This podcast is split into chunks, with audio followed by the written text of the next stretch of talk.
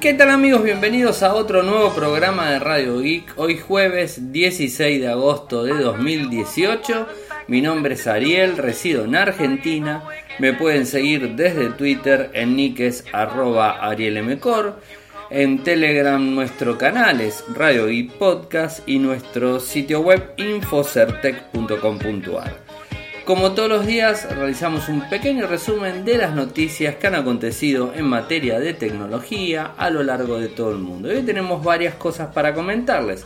En principio, tempranito a la mañana les publiqué una nota que nos envió la gente de Huawei aquí en Argentina, donde dice cómo instalar Face Unlock en smartphone Huawei. O sea, hay un video que inclusive lo subimos a nuestra cuenta de Instagram, que es arroba arielmcor en donde de una manera fácil explica eh, cómo eh, hacer esta función.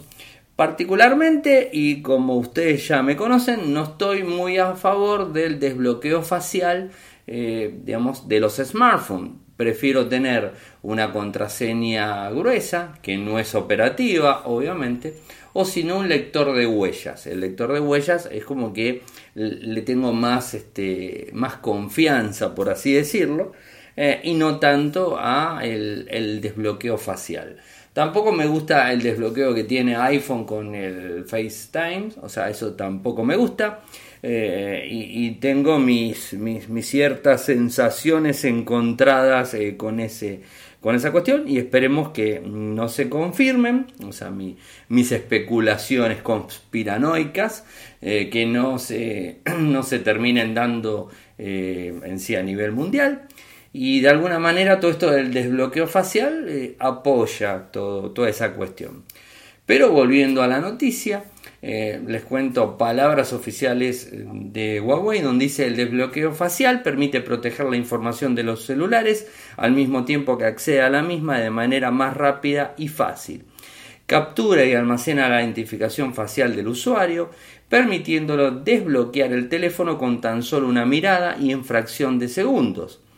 Así el sistema de desbloqueo facial se convierte en la forma más conveniente y novedosa de eh, acceder al celular, brindando una alternativa al desbloqueo con huella dactilar. Hasta acá estamos bien, ¿no? Y, digamos, si toda esa información del desbloqueo facial quedara, mm, digamos, registrada en mi smartphone, eh, no habría problemas, ¿no? O sea, creo que no habría problemas. Pero ¿qué pasa si toda esta información, ¿no? ahí viene la parte conspiranoica, eh, ¿qué pasa si toda esta información es brindada a servicios de tercero o a servicios de inteligencia de determinados países? Los, este, los fabricantes tengan que brindarle esa información a determinadas eh, entidades gubernamentales. Algo que la verdad no está muy bueno. digamos, tenemos que tener muy en cuenta que estamos en un mundo en donde las cámaras están en todos lados y hay mucho de inteligencia artificial basada en el reconocimiento facial. Si a esto le sumamos, o sea, si a este tipo de reconocimiento facial que hay en grandes eventos, en muchos lados, eh, que inclusive lo han hecho en el Mundial de Fútbol en Rusia, y este tipo de, cosas se lo sumamos a que los smartphones tienen la misma información y que si se contrastan todo lo que tenga que ver con las bases de datos de un fabricante tal o cual, o sea, no estoy diciendo que lo estén haciendo, ¿eh? simplemente es algo que, lo, lo expongo acá como comentario y ustedes pueden eh, hacer su descargo y decir, no, Ariel, me parece que es exagerado, lo que sea.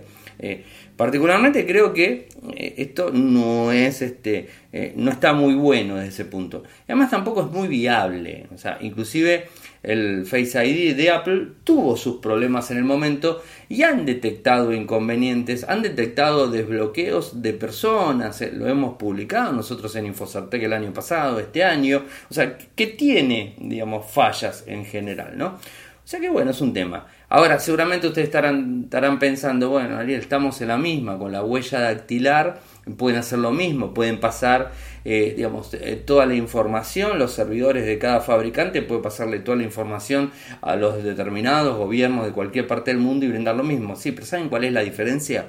Que en la gran mayoría de los países, la huella dactilar en los documentos de identidad, o sea, en Argentina, por ejemplo, tenemos cargada la huella dactilar en el documento de identidad, en el pasaporte, en eh, el AFIP, que es el ente que, regula toda la, parte comercial y fiscal en Argentina. O sea, tenemos la huella dactilar cargada. O sea, no va a haber gran diferencia en que Huawei, eh, Samsung, eh, Xiaomi, Motorola o quien sea le brinde la misma información a el AFIP en Argentina o al gobierno en Argentina. O sea, ya está cargada, eso ya está cargada. Lo que hasta el momento no está cargado es el, sistema facial. Si bien te toman una foto, no lo tenemos cargado como de esa manera. ¿no?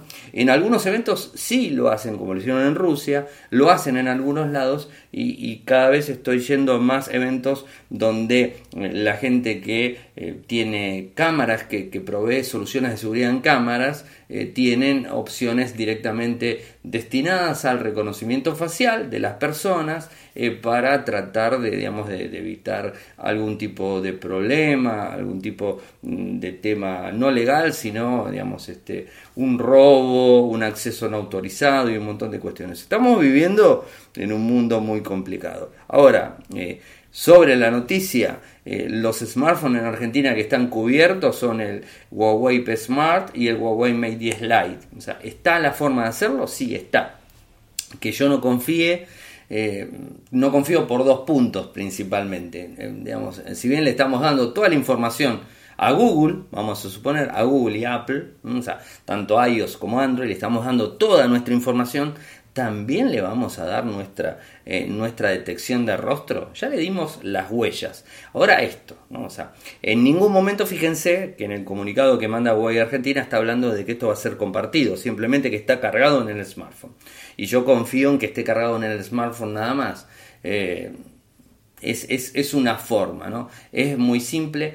Y lamentablemente desde que Apple, o sea, lamentablemente desde mi opinión, desde que Apple el año pasado lanzó el Face ID, eh, hizo que todos los fabricantes empiecen a trabajar en el desbloqueo facial. Algo que ya estaba, o sea, no es que Apple inventó algo, o sea, ya estaba el desbloqueo facial.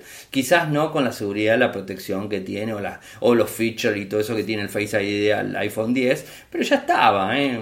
Android lo tenía hace tiempo. Lo que pasa que, bueno, Apple no, o sea, Apple tenía el Touch ID, o sea, listo. Eh, bueno, ahora lo tenemos de esta forma. De cualquier manera, los invito a eh, que, vean el, el, videito y si lo quieren poner, bueno, bárbaro. Lo que sí les digo a nivel seguridad de usuarios, no utilicen ni PIN ni patrón. Utilicen, si van a usar esto, utilicen una clave eh, con una clave alfanumérica, eh, con, este, con algún símbolo, si pueden, más la detección facial, ¿no? porque al menos tengan más seguridad de alguna forma. entiendo que los fabricantes están trabajando muchísimo para perfeccionar eh, digamos, la lectura eh, de, nuestro, de nuestro rostro mediante las cámaras frontales que tienen los, los smartphones. Se está trabajando muy bien y cada vez se toma mejor porque las cámaras son mejores, entonces de alguna manera esto funciona eh, de forma óptima. Les pasó la nota. Un lío bárbaro se armó con el tema de Motorola y el Moto P30, ya se los habíamos dicho, le habíamos dicho que se iban a lanzar varios equipos. La verdad uno ve el Moto P30 y nos damos cuenta que parece un iPhone. O sea, más allá que dice Motorola abajo, es muy similar al iPhone, tiene un notch arriba, eh, tiene la cámara, bueno, el notch clásico, viene... Eh, lo bueno bueno es que trae Android 9 no, Android 8. No, trae Android 9, trae Android 8. ese es otro de los equipos que les voy a hablar. Vayamos a las características técnicas y tengan en cuenta en principio que fue lanzado en eh, China. O sea, y esto no quiere decir que va a ser lanzado a nivel mundial. De hecho, no tenemos comunicación de que va a ser lanzado a nivel mundial. Es una nueva, es un Moto P ahora. O sea, esto es eh, bueno, un poco lo que viene haciendo Motorola que cada vez pone más líneas, ¿no? O sea, ya esto lo, vamos viendo. Tenemos una pantalla de 6.2 pulgadas, Full HD+, 2246 x 1080, con una resolución 19.9, con 402 ppi. En cuanto al microprocesador, 636, una Snapdragon 636 con 1.8 GHz. En memoria RAM, 6 GB, 64 y 128 de almacenamiento interno. En cuanto a las cámaras, la cámara trasera viene de forma vertical, o sea, de forma vertical, eh, no redonda como vienen los Moto, el Moto Z, el Moto P, perdón, el Moto Z, el Moto G o el Moto E, no es redonda, sino que viene de forma vertical, 16 más, más 5, Foco 1.8, foco 1.2, con flash LED doble tono, PEDAF desenfoque, DHDR, modo profesional, foto panorámica, modo retrato, cámara lenta 12 megapíxeles con modo retrato con inteligencia artificial, modo belleza, bueno, y un montón de cosas más ahí dando vueltas. Eh, bien por, e, por, ese lado, ¿no? Después nos encontramos eh, con Android 8 y con su, eh, su capa gráfica, el SUI 4.0. Eh, batería de 3000 mAh, Wi-Fi, lector de huellas, jack 3,5, 170 gramos. En valores, o sea, ¿cuánto está en valores? Tenemos el de 64, con los 6 GB están para los dos modelos, 64 y 128. El de 64, si lo pasamos a euros, aproximadamente 267. El de 128, si lo pasamos a euros, aproximadamente 318. Va a estar a finales de agosto en China. Y acá es donde, donde quiero poner una, una puntita, ¿no? Eh, compite de alguna manera con el Moto G6 Plus. O sea, las características lo dan. Lo que pasa que, bueno, 5,9 en pantalla contra 6.2, pero la pantalla es bastante similar. Lo que pasa que tiene notch, el Moto G6 Plus no tiene notch, el Moto Z3 tampoco tiene notch, el Moto Z3 Play tampoco tiene notch, algo que festejo realmente, ¿no? Ahora, ¿qué sucede? Eh, y a ver, me gustaría conocer sus opiniones, ¿no? O sea, la mía es la siguiente. Motorola es una empresa, Motorola Mobility es una empresa eh, que eh, la compró Lenovo. O sea, Motorola, o sea, en sus inicios era Motorola sola.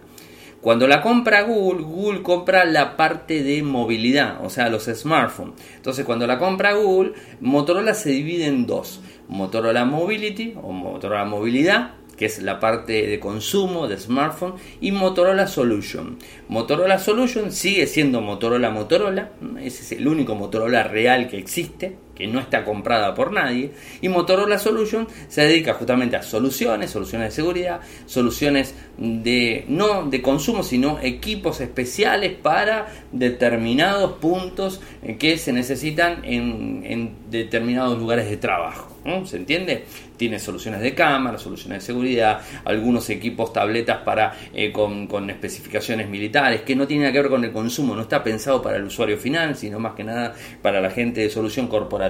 ¿No? Hasta ahí estamos bien. Eso es lo que hace Google. Divide a Motorola Solution y Motorola Mobility. Toma Motorola Mobility, lanza la línea Moto con Moto G primero y ahí hace una revolución y la verdad que eh, acomoda toda la historia. Un par de años y eh, Motorola Mobility es comprada por Lenovo. Todos pensábamos que Lenovo iba a eliminar la marca Motorola y iba a quedar como Lenovo. Lenovo en China, que era una marca de IBM en su momento, es un lío, ¿no? O sea, las marcas iban y vueltas, ¿no? Eh, Motorola, perdón, Lenovo en China eh, tiene sus teléfonos, los SUC, o sea, tiene sus teléfonos. Ellos lo tenían desde hace tiempo. Lo que pasa es que no está en Occidente, o sea, está en China, punto. Todo ese lugar tienen, tienen teléfonos. Y tienen su sistema operativo Android con una capa. Eh, ahora, ¿qué pasa? Cuando la compra, eh, en un momento los chinos piensan, bueno, hagamos una cosa, fusionemos a los Moto, Motorola Mobility, fusionémoslos con los Lenovo hicieron el intento, o sea, hicieron el intento. Lenovo va, eh, a ver, decían Motorola va y Lenovo, em, después se dieron cuenta que no ganaban mucho y que si eliminaban la marca Motorola del mercado, la gente, la marca Motorola la tiene muy asentada, o sea, eh, cualquiera que me está escuchando y que no sabía esa división, esa división de Motorola Solution con Motorola Mobility, para todos seguramente debe ser lo mismo, pero no es lo mismo. Y Motorola, Motorola Mobility, queda eh, con lo que sería Lenovo. Lenovo es el dueño. Entonces, ¿quién decide? Decide Lenovo. Eh, ahora, ¿qué pasa? Cuando eh, pensaron en fusionar las dos marcas, o sea, fusionar Lenovo con Motorola para salir una sola línea, que no es una mala idea tampoco, ¿no? Porque si no, digamos, es una masificación de modelos en todo el mundo grande, ¿no? Y que la verdad no está bueno porque se hace un lío bárbaro con los modelos, como me parece que está pasando hoy acá. Ojo, opinión personal, esto va como opinión personal. Entonces, ¿qué sucede?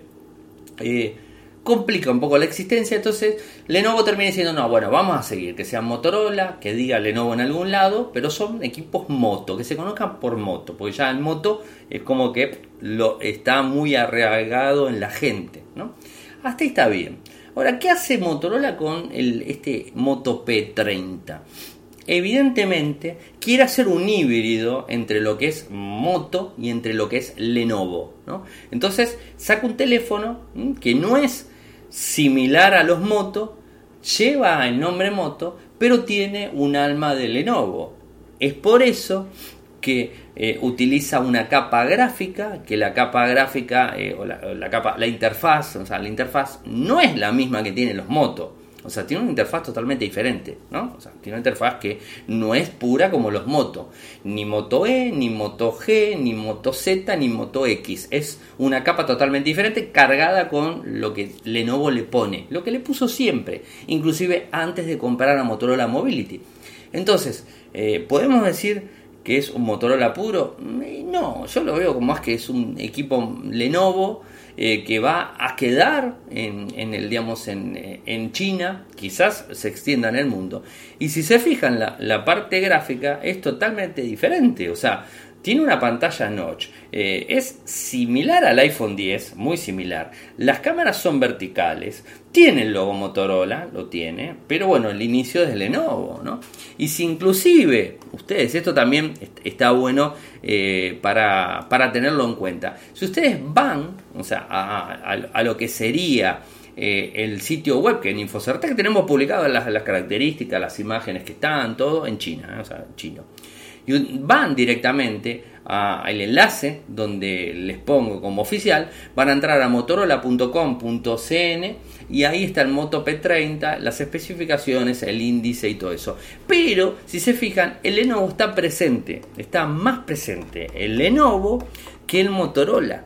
¿Se entiende? ¿Y por qué está más presente? Porque realmente estamos hablando de, eh, de, Lenovo. O sea, esto ya es Lenovo directamente. Y es algo que no sucedió tanto cuando se lanzó hace poco el Moto Z3 eh, en Estados Unidos con el Moto Mod, donde ya la página era diferente. Acá tenés a igual igual Lenovo con, eh, con Motorola. ¿no? Y si hacemos clic en Motorola con CN, que es China, vamos a encontrar otros modelos, están los Motomod, está el Moto Z3, pero fíjense si hacemos clic en Moto Z3, o sea, hay algunas diferencias que nos hacen dar cuenta que es un equipo directamente eh, más, eh, más Motorola que Lenovo en sí. O sea, ojo, esa apreciación personal, no tienen por qué compartirlo, ¿no? O sea, yo lo veo desde ese punto de vista y además está todo en chino, bastante difícil la historia, eh, pero, eh, pero bueno, tampoco sé si el Moto P30 va a estar disponible a lo largo de todo el mundo. La verdad que no tengo idea si va a estar disponible a lo largo de todo el mundo. Lo que sí sé es que está muy muy copiado a lo que sería eh, la gente de, de Apple. ¿no?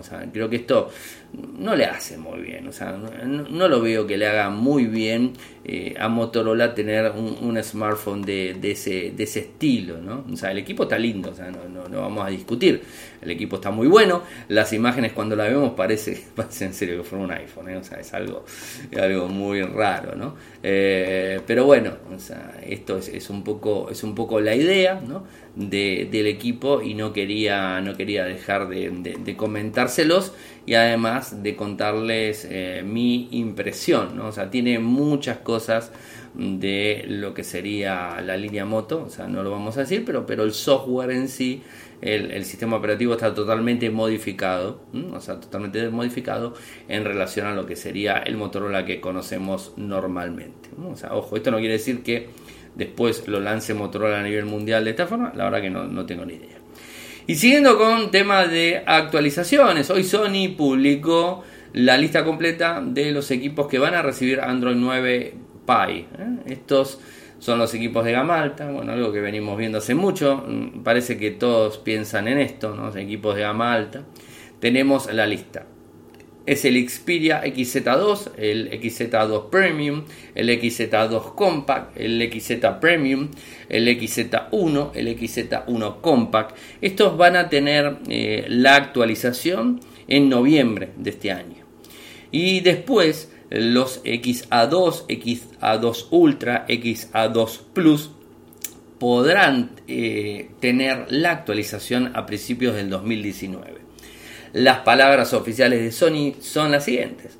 Siempre buscamos el lanzamiento de actualizaciones lo más rápido posible desde el momento en que Google hace su anuncio cuando llega a su teléfono inteligente, a su propio teléfono inteligente, en el caso de este Pixel. ¿no? Y es, es, esencial que los ingenieros de Sony tengan tiempo de implementar todas nuestras actualizaciones eh, de funciones y dispositivos de prueba para, eh, para cumplir con nuestros altos estándares de calidad. Bueno, y después publican una infografía que obviamente nosotros la replicamos y se la ponemos para que ustedes eh, puedan acceder sin problemas. Después de Samsung tenemos que eh, hoy se dio a conocer una patente que estaban desarrollando de una pantalla autorreparable. Pero no piensen que se les va a romper y le van a arreglar la pantalla porque no es así. Simplemente tiene una película o lámina eh, que, tiene un compuesto que se llama silcescosiano, eh, poliédrico y poliorotaxano, que lo que hace, es medio difícil, ¿no? Pero bueno, lo que hace esto es eh, repeler las marcas, repeler de alguna manera los rayones, eh, pero no mucho más, repele, no protege. Es decir, si le haces un rayón grande, si se te cae al piso y, se tiene que quebrar la pantalla, se va a quebrar igual. O sea, no va a lograr este, esta capa que se le pone, no va a lograr eh, nada que pueda lograr la tecnología Gorilla Glass. O sea, Gorilla Glass es lo que permite que no se raye, lo que permite que no se quiebre, que no se rompa la pantalla. Eh, y esperemos que en el 2019 la gente de Samsung empiece a utilizar Gorilla Glass 6. ¿eh? O sea, no que mm, eh, Oppo tenga Gorilla Glass 6 y el Note 9 que se lanzó no trae Gorilla Glass 6. ¿no? Bueno, son cosas que a veces pasan.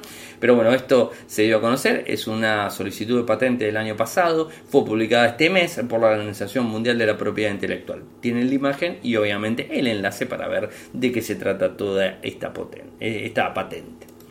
Y por el otro lado, un rumor, eh, rumor filtración, como le quieran decir. Estamos a, les dije hoy, 16, o sea que nos faltan eh, un poquito más de 15 días para conocer los nuevos eh, Huawei Mate 20. Y hoy tenemos información del Mate 20 convencional, en donde se ha filtrado desde el valor hasta todas las características técnicas. Les cuento. va a venir en negro, en oro y en rosa. Va a traer Android 8.0 con EMUI 8.0, una pantalla de 5.9 pulgadas Full HD 2560 x 1440 a 499 ppi. El microprocesador va a ser el Kirin 970 octa-core CPU, o sea, no el 980. El Pro creo que va a tener el 980, es el Huawei 20 Pro, ese traería ese, e, ese micro. Eh, tenemos una memoria, memoria RAM de 4,64 y de 6,128. La memoria RAM en ambos casos son LDPR4X. el arreglo de cámara frontal tenemos una de 20 megapíxeles con certificación Leica de foco 2.2 OIS, estabilización óptica, eh, dual tone flash, o sea, doble tono de flash, láser eh, para bueno, hacer el foco, ese tipo de cosas, zoom y puede, puede grabar en 4K. En cuanto a la cámara frontal, es una cámara de 8 megapíxeles con un foco de 2.0. Su batería eh, va a ser una batería de 4000 mAh con 5 A de carga rápida. Eh, sistema operativo, el sistema operativo va a ser Android Pie. Acá tengo un error, eh, acá tengo una confusión de mi lado. O sea, el, detalle técnico hablaba de Android 8, eh, pero la publicidad que, pone la gente de Gistop google.com, o sea, donde pone el teléfono eh, a preorden, eh, o sea, a preorden, habla de Android Pie, o sea, que va a traer Android Pie y rumores, o sea, filtraciones. Y hasta el momento lo único que sabemos es que va a existir el Huawei P20, P20 Pro y P20 Lite. Tuvimos algo de P20 Lite antes, ahora del P20 común, nos falta el Pro. Y hasta el 31 de agosto, que es la fecha que eligió Huawei para hacer la presentación, no vamos a tener mucho más que eso. ¿eh? Así que hay que esperar, pero está bueno ¿no? tener esta información, creo que, que está bueno. Y por otro lado, una buena noticia para los que tienen los smartphones con Android Go Edition es que hoy justamente se dio a conocer desde Google, la fuente es Google Internacional, donde eh, habla de eh, Android Go Pie, o sea, Android Pie Go, o como le quieran decir, ¿no? Uno de los puntos más interesantes que hay que tener en cuenta es que incluso puede funcionar con 512 MB de RAM, o sea, va a funcionar eh, con menos RAM de lo que funcionaba el Android Oreo Go, o sea, va a funcionar mejor.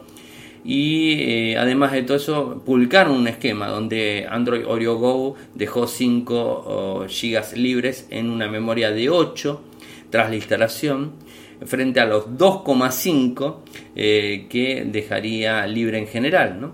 En este caso se va a dejar más y, y, todo esto deja libre 500 mega más, eh, y pesa un 10% menos, o sea, es 10% menos a lo anterior. Los puntos destacados según Google, hasta 500 megas adicionales de almacenamiento disponible fuera de la caja, tiempos de arranque de dispositivo más rápido, funciones de seguridad de primera línea como arranque verificado, un panel accesible para rastrear y monitorear el consumo de datos. Esto es un poco la información, les pongo el enlace obviamente para que ustedes puedan acceder.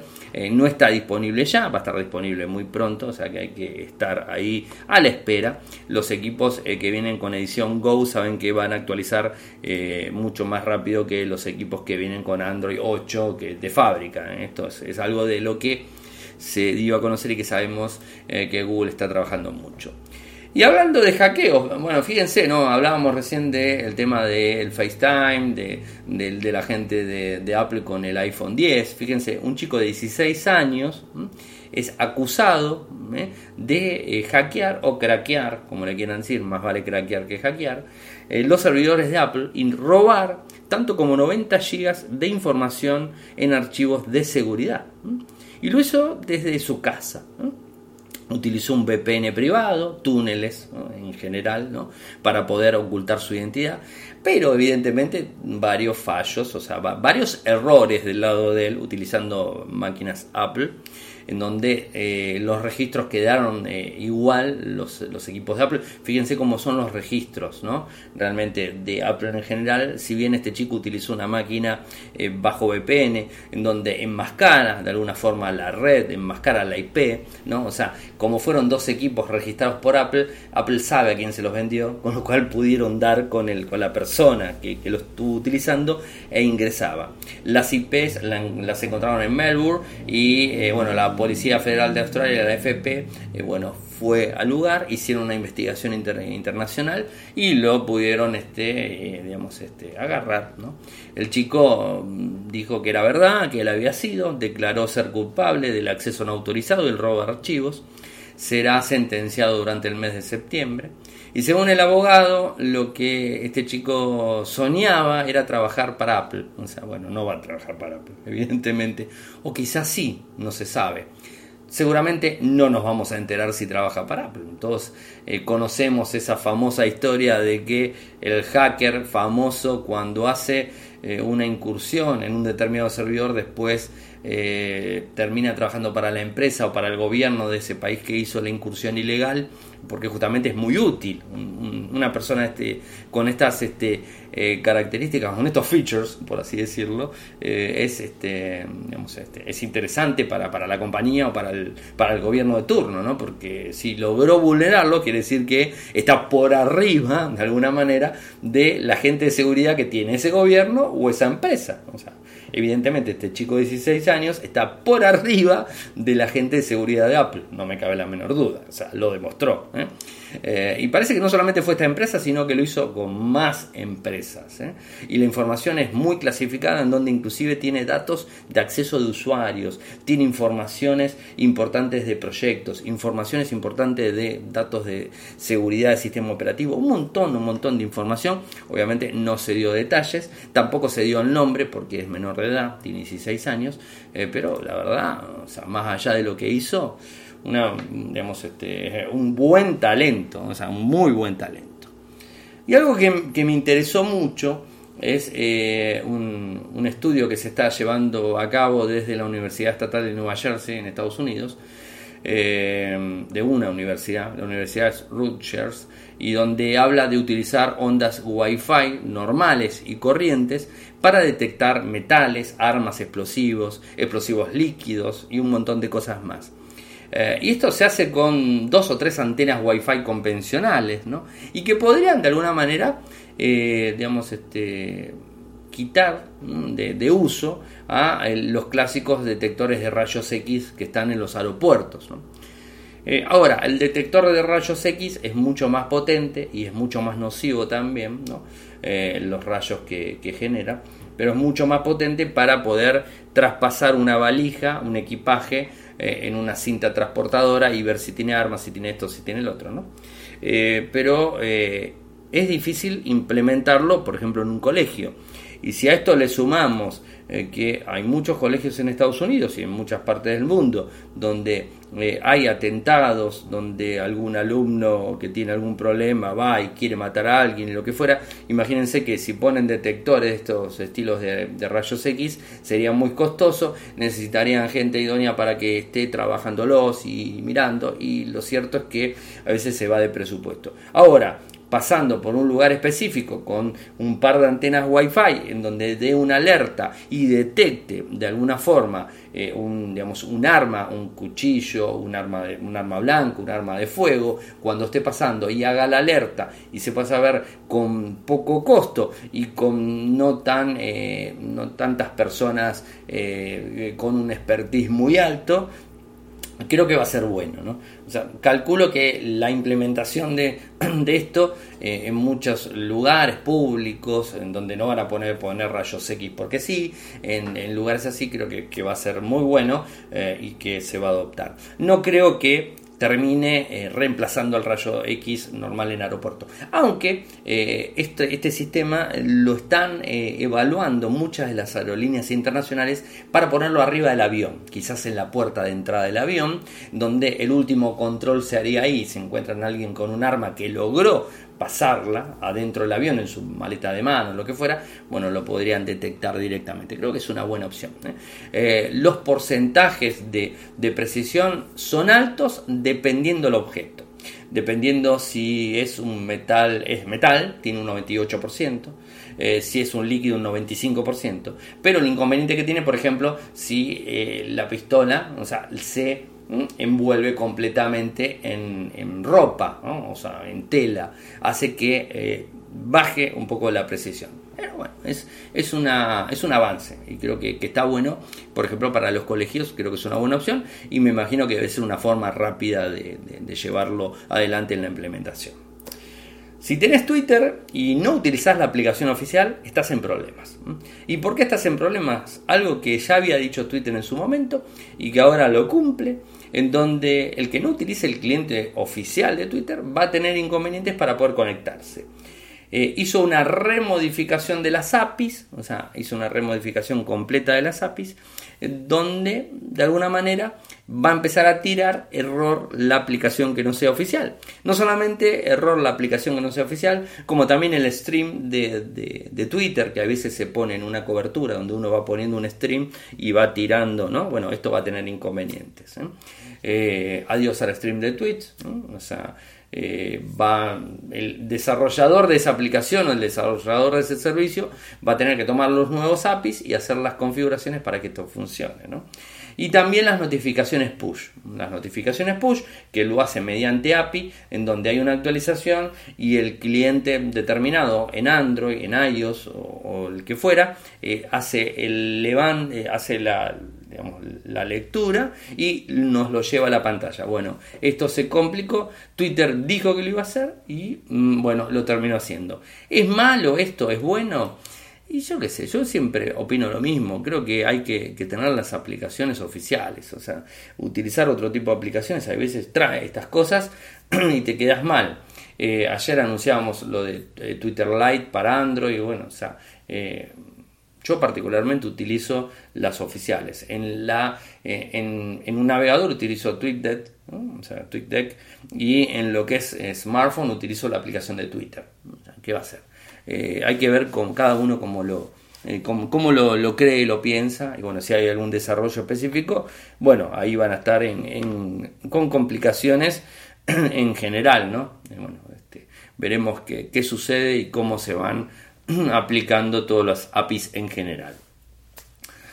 Tenemos un reporte que habla donde los próximos iPhones, eh, iPhone 10, eh, podrían tener el Apple Pencil, algo que Steve Jobs no quería nunca, pero bueno, parece que lo va a tener.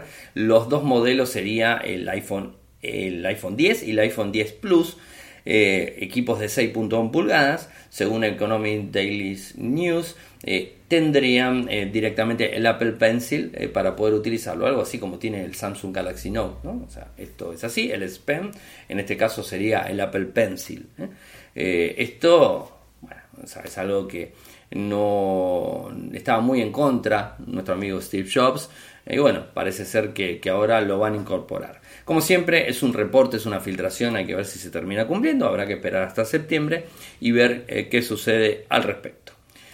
Me quedo una más antes de irnos al corte en donde ARM anuncia sus próximos objetivos eh, para los próximos dos años, en donde se quiere meter en las eh, computadoras portátiles ¿eh? y en las Chromebook y le quiere, eh, digamos, hacerle la guerra a Intel.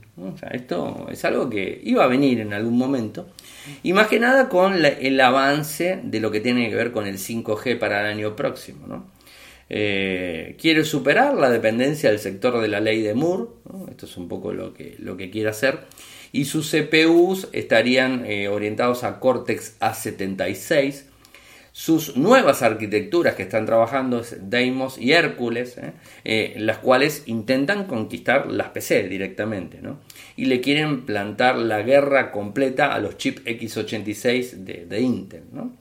Los núcleos ARM eh, se quedan por detrás, obviamente, de los Intel Core, pero pueden ser utilizados de otra manera y para otro tipo de equipos dependiendo de la funcionalidad que uno le dé. ¿no? Eh, portátiles que podrían venir con Windows y Chromebooks a la vez, portátiles que podrían venir con Windows 10 de forma eh, normal y que utilizarían servicios en la nube y un montón de cosas. Eh, con nuevo desarrollo dentro del SOC en cuanto a lo que son 10 nanómetros, 7 nanómetros, que esto va a estar en el 2019-2020, según lo que dicen, en estas dos arquitecturas que, de chips que les dije, Deimos y Hércules, eh, que, estarían trabajando en eso.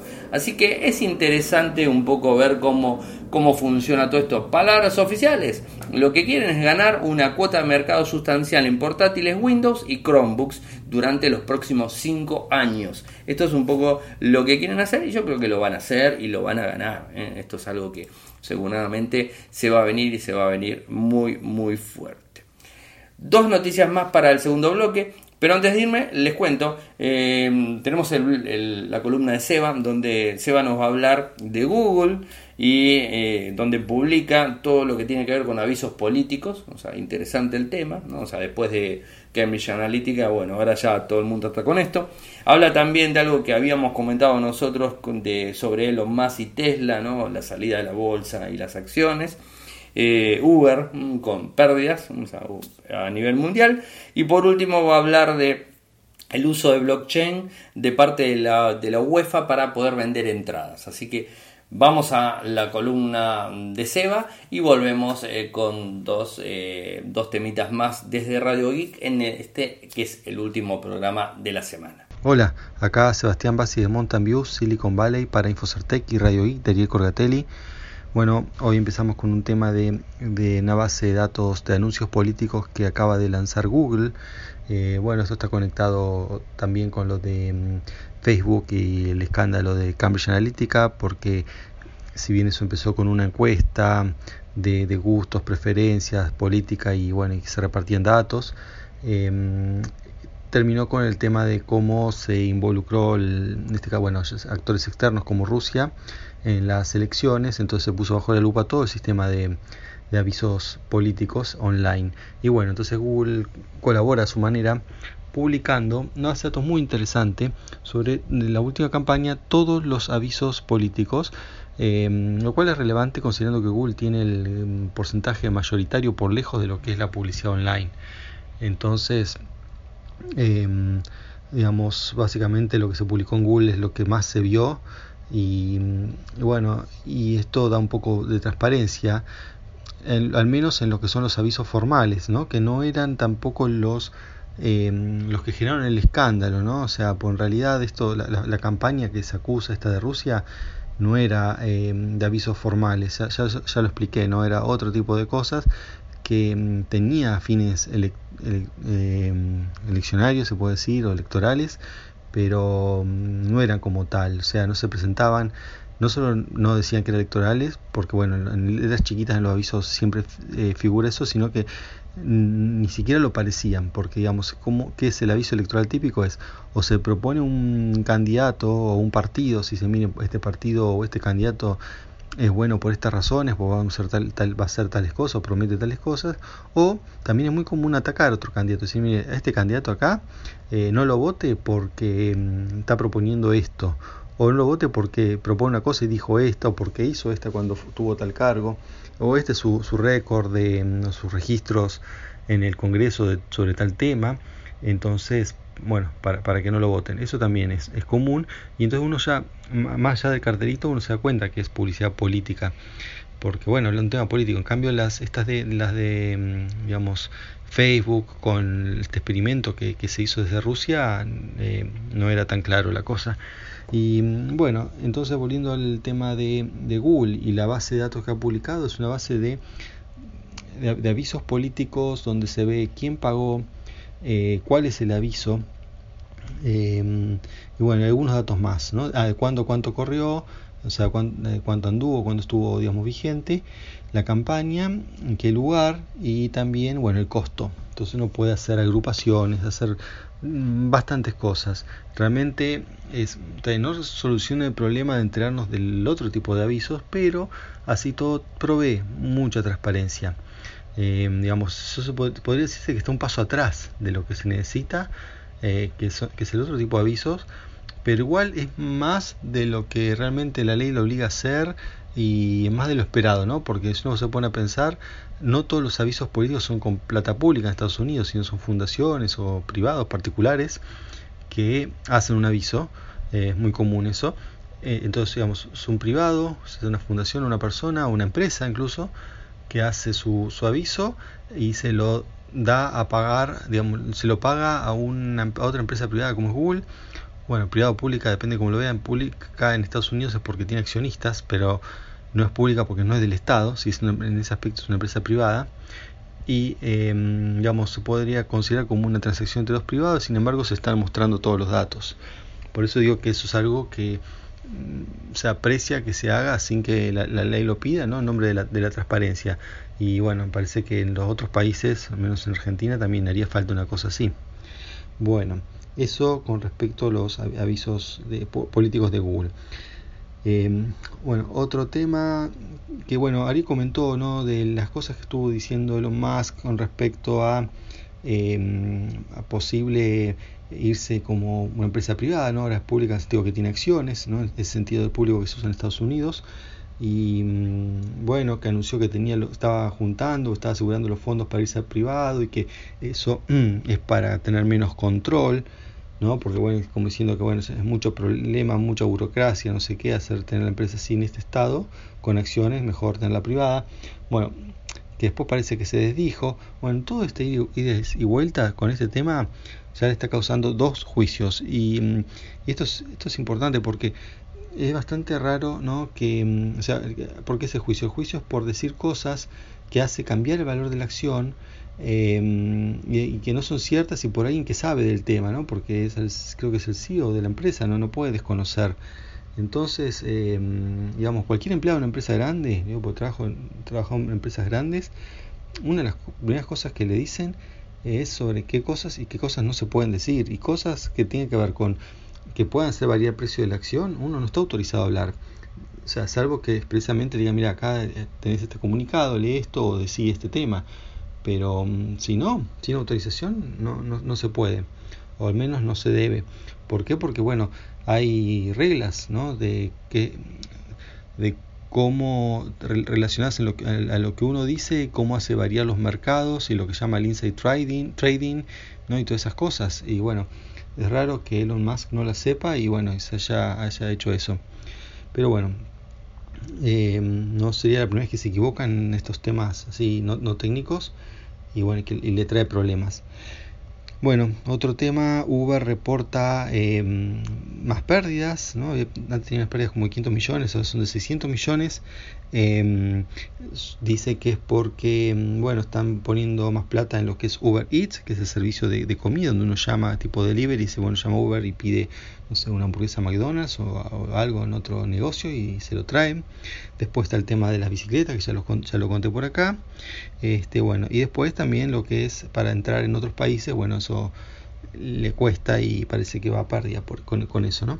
Entonces tienen que, tienen que poner plata desde Estados Unidos y los inversores la, tienen que pagar para que poder establecerse en, otros lugares donde ahora no están o, o al menos no está con, con fuerza. Bueno, y por último, una otra noticia no de criptomonedas, pero sí de blockchain, o sea, relacionado, es que la UEFA anunció, ¿no? que es la, como la, quien dirige el fútbol en, en Europa, em, que tiene un sistema de venta de entradas usando tecnología de blockchain. Y ya lo acabo de usar para la venta de entrada de un partido en, en Estonia, que em, bueno, dicen que el 50% de las entradas las vendió con este sistema. Este es un sistema de, mm, básicamente celular. Cuando uno lo ve desde el punto de vista del usuario, yo vi la mm, como es la publicidad o, las instrucciones de uso en YouTube. Em, son muy simples y no, digamos, desde lo que ve el usuario no ve nada relacionado a blockchain. Ve una cosa bastante típica para quien haya usado entradas en el celular para el cine, bueno, funciona muy similar, le mandan un SMS con un link, uno aprieta el link y ve un QR y dice que también puede eh, y que uno prenda el, Bluetooth, entonces cuando uno va se le acerca una tarjeta al, estadio y puede con el Bluetooth y, eh, el primer control y el segundo para pasar molinete muestra el QR a un escáner en el mismo molinete y pasa. O sea, la interacción de lo que sería el frontend, lo que ve el usuario, es la misma. Ahora, el backend tendría em, blockchain. Bueno, que esto es necesario blockchain ahí. A ver, hasta ahora se ha hecho sin blockchain. O sea, uno puede decir que no es necesario. Em, porque hay maneras de hacerlo sin blockchain. Hace años que funciona este sistema de venta de entradas y entonces pareciera como que está de más. Bueno, entonces, ¿qué es lo que aporta blockchain? En este caso, bueno, ellos no lo han especificado, pero a mí se me ocurre que, eh, bueno, blockchain permite un sistema de confianza distribuido. Entonces, ¿qué pasa si uno no confía en el emisor? ¿Quién sería el emisor? No sé, el que vende los tickets puede ser una especie, pues no necesariamente tiene ser la UEFA, no se lo puede, por ejemplo, se lo puede encargar a una compañía tercera, no sé, tipo Ticketek o, o una de esas, o ellos mismos. ¿Y ¿Por qué ellos no van a confiar? Bueno, porque hay mucha gente ahí y bueno, ya saben, eh, todas estas asociaciones de fútbol han sido acusadas y comprobadas en algunos países de corrupción, por ejemplo, sobre todo en Sudamérica. Este, entonces, realmente es normal no confiar, ¿no? O que, que falte transparencia ahí. Entonces, por ahí un sistema de blockchain, si es auditable, eh, no sé si está público, realmente ayudaría a, dar transparencia a esto, ¿no? Porque transparencia a la venta de tickets, bueno, porque hay muchos, al menos en Argentina es muy común que se vendan un poco algunos tickets al público y el resto se venda a revendedores que bueno lo vende 10 veces más caro eh, y no se sabe nunca cómo el vendedor o el revendedor tiene tantas entradas. Bueno hay todos sistemas no que hay revendedores que usan bots o un montón de técnicas para hacerse de muchas entradas eh, desde sitios oficiales pero bueno otros directamente van a, las ventanillas, le pone plata al, que está ahí y le, da más tickets del que corresponde y después lo revende. O sea, un montón de cosas que eh, blockchain podría ayudar a, bueno, a transparentar todo eso. No sé si ese es el, eh, digamos, el objetivo, pero bueno, podría serlo, habría que investigar más. Bueno, eso es todo por hoy, hasta la semana que viene, chao. Muchas gracias Eva como siempre por tu columna. Eh, también agradecer a la gente de linguar.com.ar quien nos brinda apoyo hace mucho tiempo. Gracias Linguar, en serio. Y a ustedes eh, contarles que nos pueden apoyar desde dos lados. Eh, desde PayPal o desde Patreon. En PayPal deben ingresar a paypal.me barra arielmcor paypal.me barra. En Patreon tienen que ingresar a www.patreon.com barra radiogeek, www.patreon.com barra radiogeek, de un dólar, un euro en adelante, lo que quieran sin ningún tipo de, digamos, este, de forma mensual, si quieren, las donaciones son como tal. Eh, hablamos de dos, este, dos temas eh, para el segundo bloque. El primero de ellos es el supuesto Samsung Galaxy 10 X, no sé cómo le quieran decir.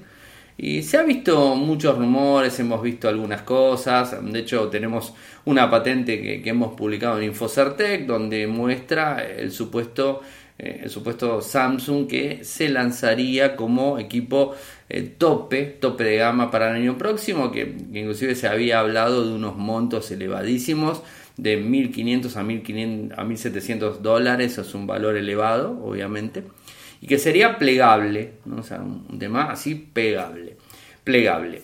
Eh, ¿Qué podemos encontrarnos? Bueno, hoy eh, una, una, persona, un diseñador profesional alemán, Jonas eh, Dannert, eh, publicó en su portal algunos renders sobre las imágenes filtradas que hubo, la patente que Samsung registró eh, y que bueno, muestran a un smartphone muy lindo, o sea, le dio, le dio una gráfica más que interesante, eh, donde cuando se, se, pone de forma totalmente horizontal, eh, tenemos una leve inclinación en la punta para poder ver la pantalla, donde hace de, una pantalla extremadamente grande. Obviamente no es el oficial, no, no tiene nada que ver con, quizás con, el que va a ser lanzado el año próximo, eh, pero puede que se le acerque bastante. Les voy a compartir la galería completa para que, puedan ver eh, este render, eh, que a veces los render puede que tengan mucho que ver con la realidad, así que habrá que tomarlos este, bastante bien. Y una noticia de un smartphone que se ha lanzado hace muy poco, lo hemos comentado, el Xiaomi eh, Mi A2, un smartphone de gama media alta con características excelentes. Tuve la posibilidad de tener uno en mis manos la semana pasada y me encantó realmente. Eh, y bueno, Volcan, nuestro amigo en Estados Unidos, este, tiene un Mi A1 y la verdad que está muy contento también. ¿Y qué es lo, la noticia que tenemos en el día de hoy?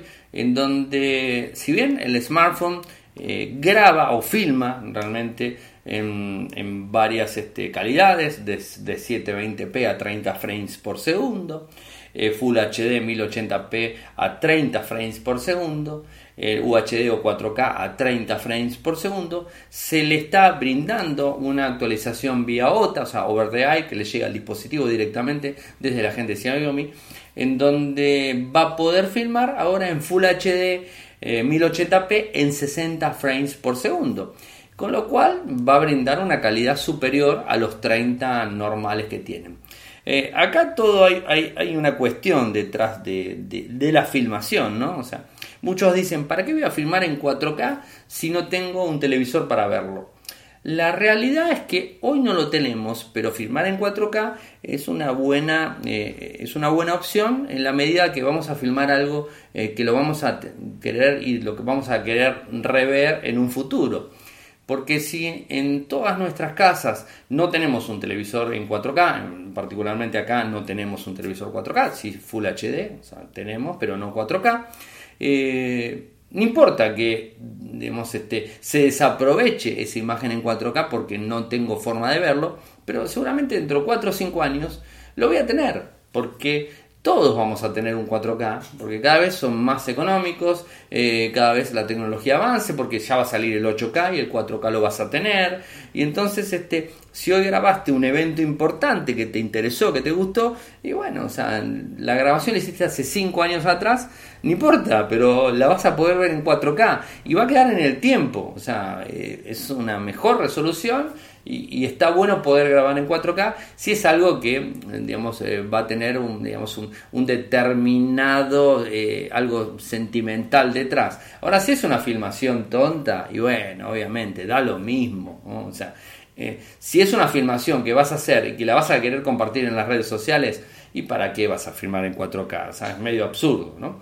Inclusive hasta 720 puede llegar a funcionar ¿no? por ejemplo muchos comparten videos y lo suben a Instagram. No les importa absolutamente nada si es 720, si es 1080, 1080p, eh, Full, H, Full HD, si es 4K, le da lo mismo porque suben el video. Pero cuando empezamos a ver que que, cada vez más eh, los usuarios hacen un viaje a un país, a algún lugar, y de repente quieren registrar eso con la mejor calidad, bueno, utilizan mejores resoluciones. Pero todo hay un tema, ¿no? O sea, filmo en 4K a 30 frames por segundo o filmo en Full HD a 30 a 1080p a 30 frames por segundo, ¿no? Pero no hay algo intermedio. Bueno, el intermedio podría ser el Full HD 1080p en 60 frames por segundo, con lo cual los 60 frames por segundo lo que está brindando es mayor captura de imagen de forma más rápida, es decir, va a tener más resolución.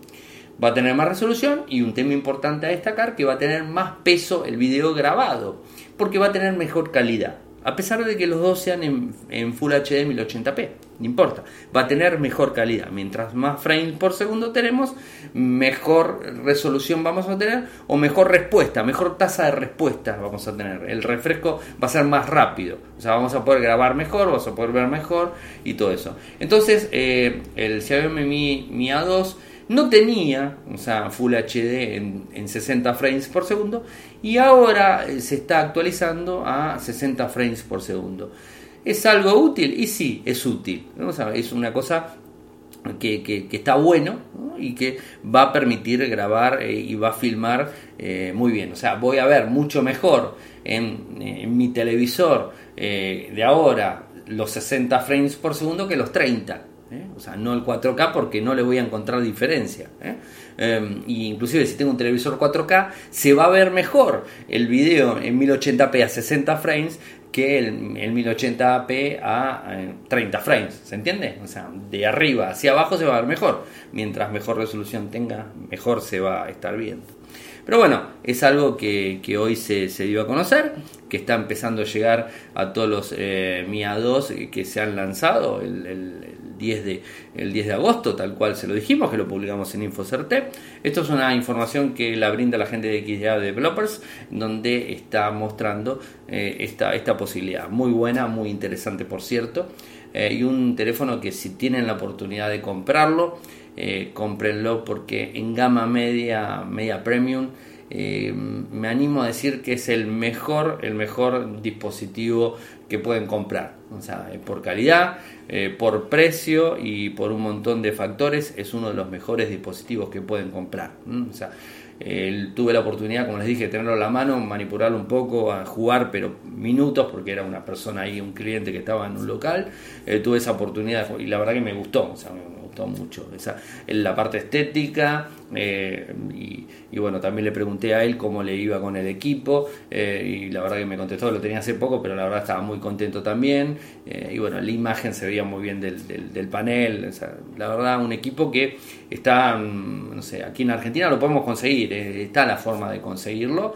Eh, no solamente por importador, que por importador se consigue, por las tiendas de, Mercado Libre, por ejemplo, en Argentina también lo van a conseguir, eh, y, también hay una tienda no oficial que, trae equipos Xiaomi, que les voy eh, a, pasar el dato también para que el que lo quiere comprar lo pueda comprar, y está más o menos en, ese, en ese precio, o sea, en, un precio de gama media alta más económico de lo que conocemos normalmente.